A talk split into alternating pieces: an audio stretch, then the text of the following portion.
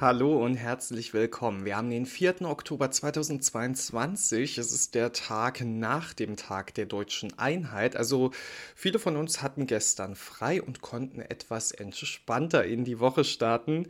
Schön, dass ihr wieder diese Folge vom PTA Heute Podcast eingeschaltet habt. Ihr erkennt mich vielleicht.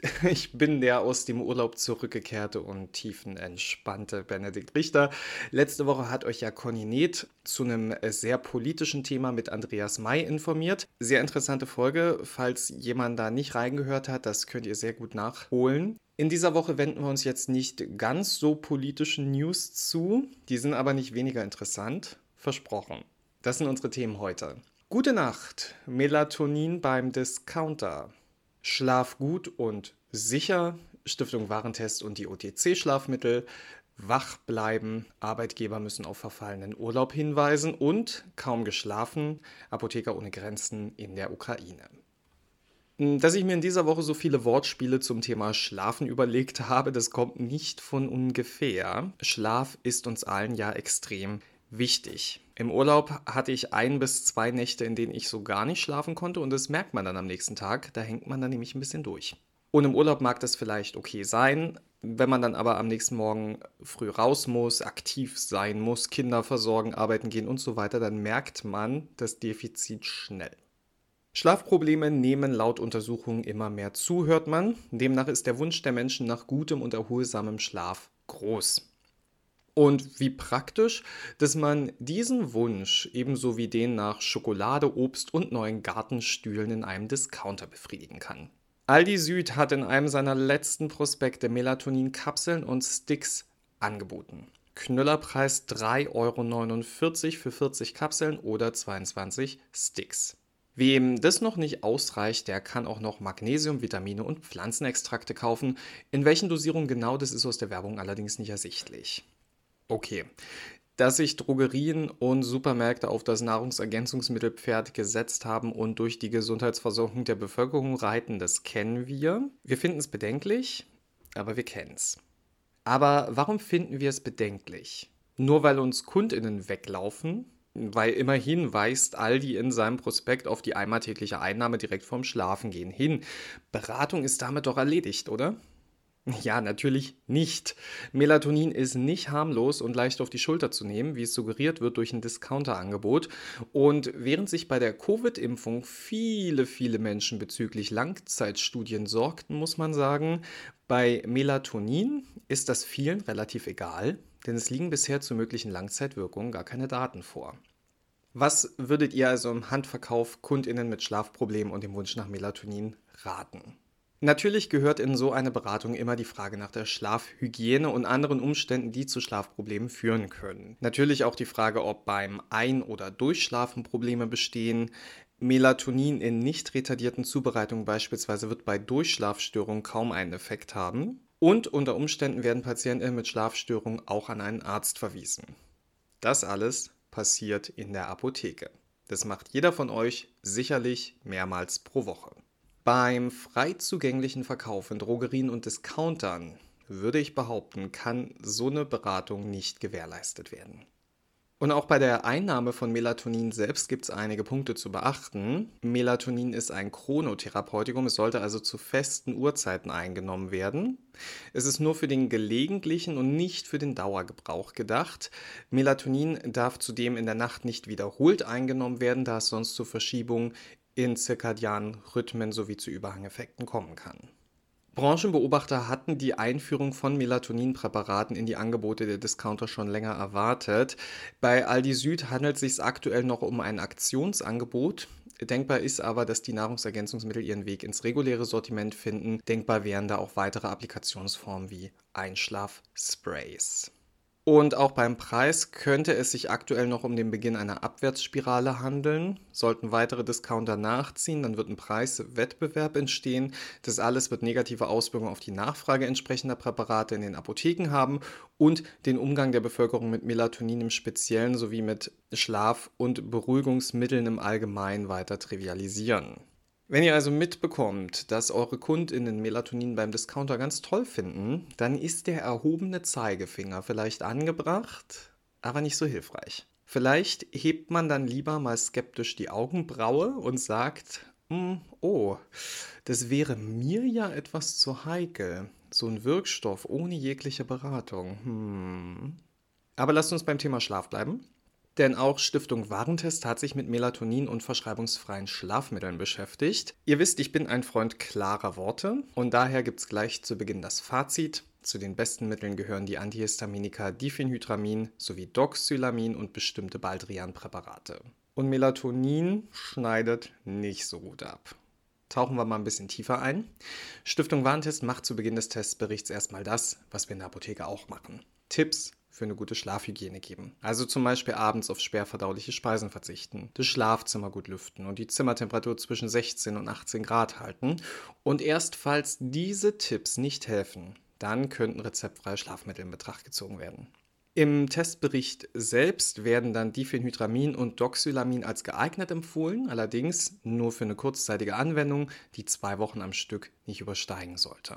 Grund dafür ist ein möglicher Gewöhnungseffekt und nachlassende Wirksamkeit. Eine längere Anwendung und höhere Dosierung könnten beispielsweise zu Schwindel und Verwirrtheit führen. Bei Menschen über 65 Jahren wird vor der Einnahme ein ärztliches Gespräch empfohlen, da sie auf die genannten Antihistaminika empfindlich reagieren könnten. Ja, kannst du nicht meckern, fast alles gesagt dazu. Und ich würde vielleicht noch die Kontraindikation Epilepsie hinterher schicken, aber sonst passt das gut, finde ich. Unter den vier getesteten Präparaten mit Diphenhydramin werden Halbmond-Tabletten mit einem Preis laut Lauer-Taxe von 7,97 für 20 Tabletten als Preistipp angepriesen. Unter den doxylaminhaltigen Arzneimitteln, da sind es die Schlafsterne mit 4,59 Euro für 10 Tabletten.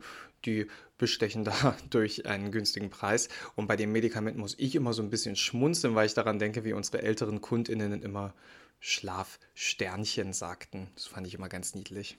Auch die Baldrian-Präparate wurden unter die Lupe genommen. Da sollten AnwenderInnen darauf achten, dass bestimmte Baldrian-Wurzel-Trockenextrakte in ausreichend hoher Dosierung zwischen 300 und 600 Milligramm enthalten sind.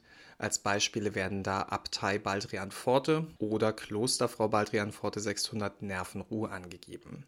In meiner Empfehlung tauchte Baldrian übrigens fast nie auf und Stiftung Warentest gibt mir da sogar ein bisschen recht, denn die Wirkung sei nicht abschließend belegt, heißt es bei ihnen, aber wissenschaftliche Studien legten diese nahe. Daher erfolgt die Einschätzung eingeschränkt geeignet. Vorteil ist nämlich, dass Baldrian-Präparate kaum Nebenwirkungen verursachen und nicht abhängig machen. Und natürlich fehlt auch nicht der allseits bekannte Hinweis, dass sie über Tage oder Wochen eingenommen werden müssen, um schlaffördernd zu wirken.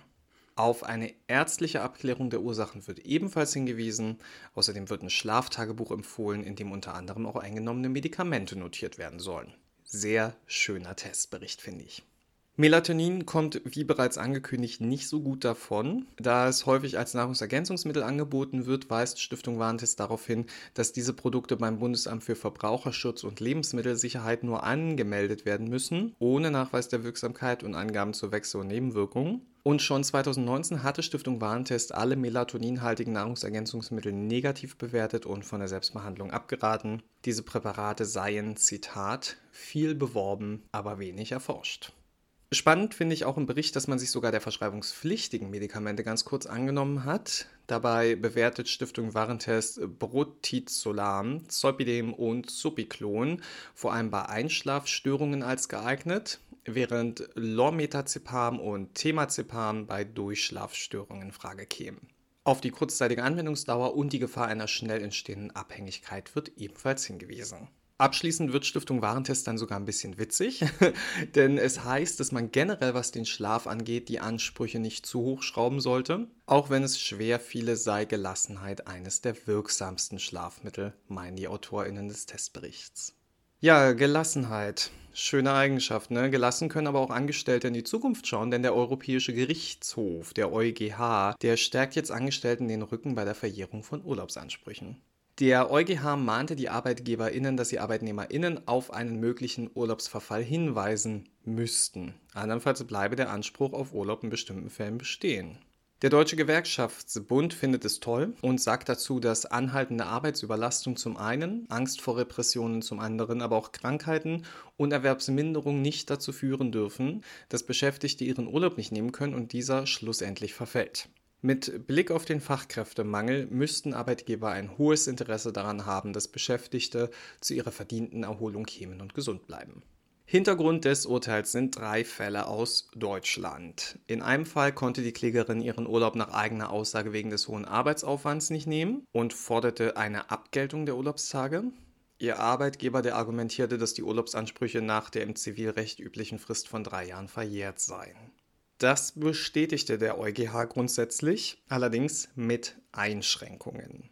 Der Arbeitgeber muss selber Vorkehrungen treffen, dass solche späten Anträge nicht vorkommen. Dazu gehören dann gewisse Hinweis- und Aufforderungspflichten, dass der Urlaub bald verfallen wird. Und in den anderen beiden Fällen, da geht es um Urlaubsanspruch bei Krankheit. Zum einen geht es um einen Mitarbeiter, der klagte, weil ihm sein Arbeitgeber für das Jahr 2014 seiner Ansicht nach noch 34 Arbeitstage Urlaub schulde, die er aus gesundheitlichen Gründen nicht nehmen konnte. Der Arbeitgeber argumentiert, der nicht genommene Urlaub sei nach Ablauf des Übertragungszeitraums im Jahr 2016 erloschen. Im zweiten Fall war eine Mitarbeiterin im Jahr 2017 arbeitsunfähig geworden und hat ihren Urlaub für dieses Jahr nicht vollständig genommen. Der Arbeitgeber hatte sie den Angaben zufolge weder aufgefordert, ihren Urlaub zu nehmen, noch darauf hingewiesen, dass nicht beantragter Urlaub im Ablauf des Kalenderjahres oder Übertragungszeitraums verfallen könne.